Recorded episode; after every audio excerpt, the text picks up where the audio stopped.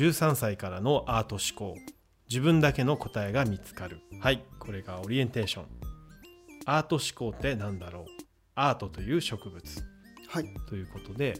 アート思考うん。を植物に例えて、えっとはい。説明してくれてます。うんうんうんうん。なるほどね。ちょっとアートっていうのはまだ抽象度高いからうん、植物っていう具体で表現してみようってことだ。でそうですね。解説すると。はい。はいまあ YouTube の方でも喋りましたが、うん。まあざっくり説明すると、はい。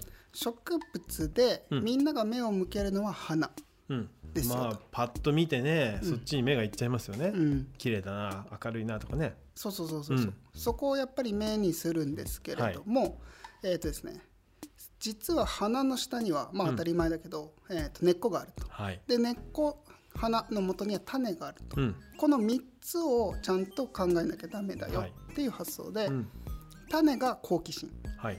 根っこが探求。うん。花がその結果の表現っていう言い方をしてるんですね、うんはい。でアート思考で重要なのは種から根っこを伸ばすこと。うん。なので表現は結果でしかないっていう言い方です。はいその探求をどれだけ伸ばせるか、うん。自分なりの探求をそれをアート思考って言っています。はい。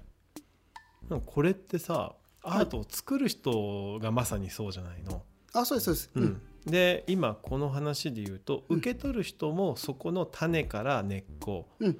えー結果として花が咲いてるっていうのを、うん。この過程をちゃんと想像してくださいねってことを言ってる、そうですね、うんうん。えー、と見る側の意見で言うと、花を見てどうこうっていうよりも、うん。なんでこの花が咲いたんだろうはい。っていうのを、うん。自分なりに考えるですね、はい。でそこを言ってしまえばアート見たものが種なんですよ。はい。面白いなって思ったらもうそれが種になって、うん。じゃあそれって何なんだろうってこの絵って何なんだろうなって考えるのが探求って感じですね、うんうんだからやっぱちゃんと好奇心とか探求もしてみてくださいよねってことだよね。そういうことです、うん。で作る側で言うと,、はい。えー、と花を作るんじゃないよっていうのがここですごい言われてることですね、はい。花を美しく見せると,、えー、とそれって、えー、と一時綺麗にはなるんだけれども、根っこを伸ばしてないとすぐ枯れちゃうよっていう話ですね、うん、でもこれすごい自分たちの仕事にも当てはまってるよね。うんまあ、映像を作るっていうのは、まあ、一手段でしかありませんと。はい、ここで言う花でしかないと、そうだね、うん。だからやっぱりそれをじゃあ作るためのファイが必要だと。うん。うん。ううん。んなんでこれ作ろうと思ったかとか、うん。ね、どういうメッセージとかね、うん。ここがね種だったり根っこだったりするしね。うん。その結果としてこういう手段でこういうものを作りました。っうん。て言ってるのと全く一緒だよね。そうですね、うんなので、えー、と花だけを作っているはい。美しい花を追い求めている人のことを花職人、花職人。そして探求の根を伸ばした結果花が咲く人のことをアーティスト。アーティスト。っていうふうに言い方をしています、うん。だからうちで言っているクリエイターっていうのはここで言うとアーティストになるのかなともうん読みながら思いましたね。ね。ううんん。まあ、なのでやっぱり自分たちのクリエイターとしての映像を作るでもはい。何を作るでも、うん。やっぱり好奇心。うん、もしくは相手への興味をちゃんと持っていて、それをちゃんと深掘りしていて、はい、根っその、こをねうん、伸ばしてと。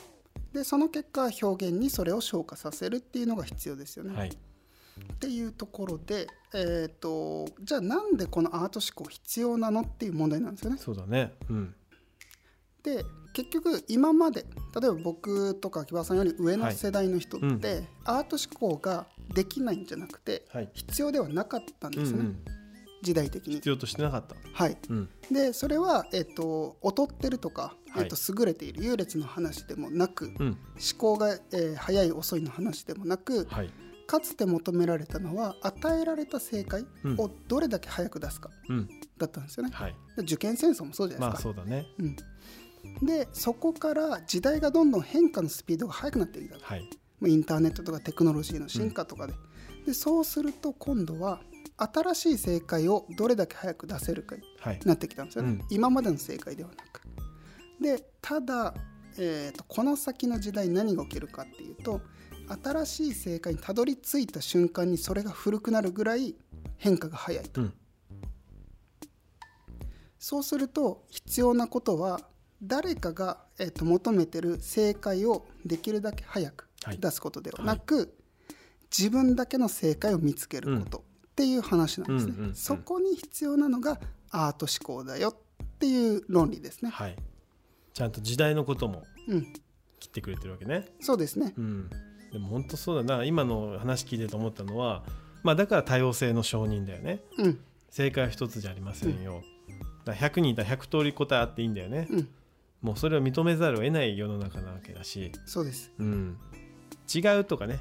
正解だとかね、うん。そういう対立って生まないよねこれからはね、ああ、そうですね。うん、らこれが例えば30年前、40年前にこの本がもし出されたとしたら、はい。えっ、とわがままを助長するとか、うん。えっ、と調子乗ってるとか、はい。言われたかもしれない。うんうん。自分なりの答え違うと、は会社が出す答えを出せと、うん。学校が求めてる正解を出せ、それが一番効率が良くて正しいんだって言われてたかもしれないです。はい。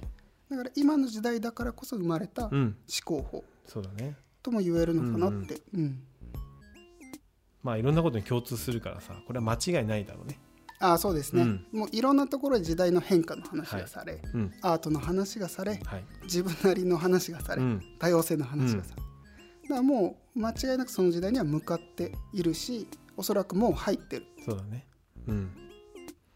だからこれは思うのは学校でもそういう教え方に変わるのかもしれないね。ああそうですね、うん、テストとかできなくなっちゃうね先生も。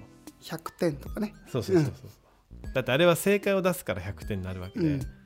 うん。だから正解もね一つじゃなくなってきちゃうから。ああ確かにそうですね。うん。点数でこう区別できないね、うん、うん、これまた難しくなって難しね。難しいですね、うん、まあでもそういう時代だもん21世紀だもんな、だからこれを書いている末永さんって方は美術教師をしながら、大人たちにこの授業をしたりとか、はい。子どもたちにも美術ってこうなんだよっていうのを、うん。この本のようなことを教えているらしくて、はい。まさに正解のないうん。授業をうん。展開されてるっていうことなんで。なるほどね。楽しみだな、だからまあ本当に時代の変化とともに生まれた思考法っはい。ていうところですかね。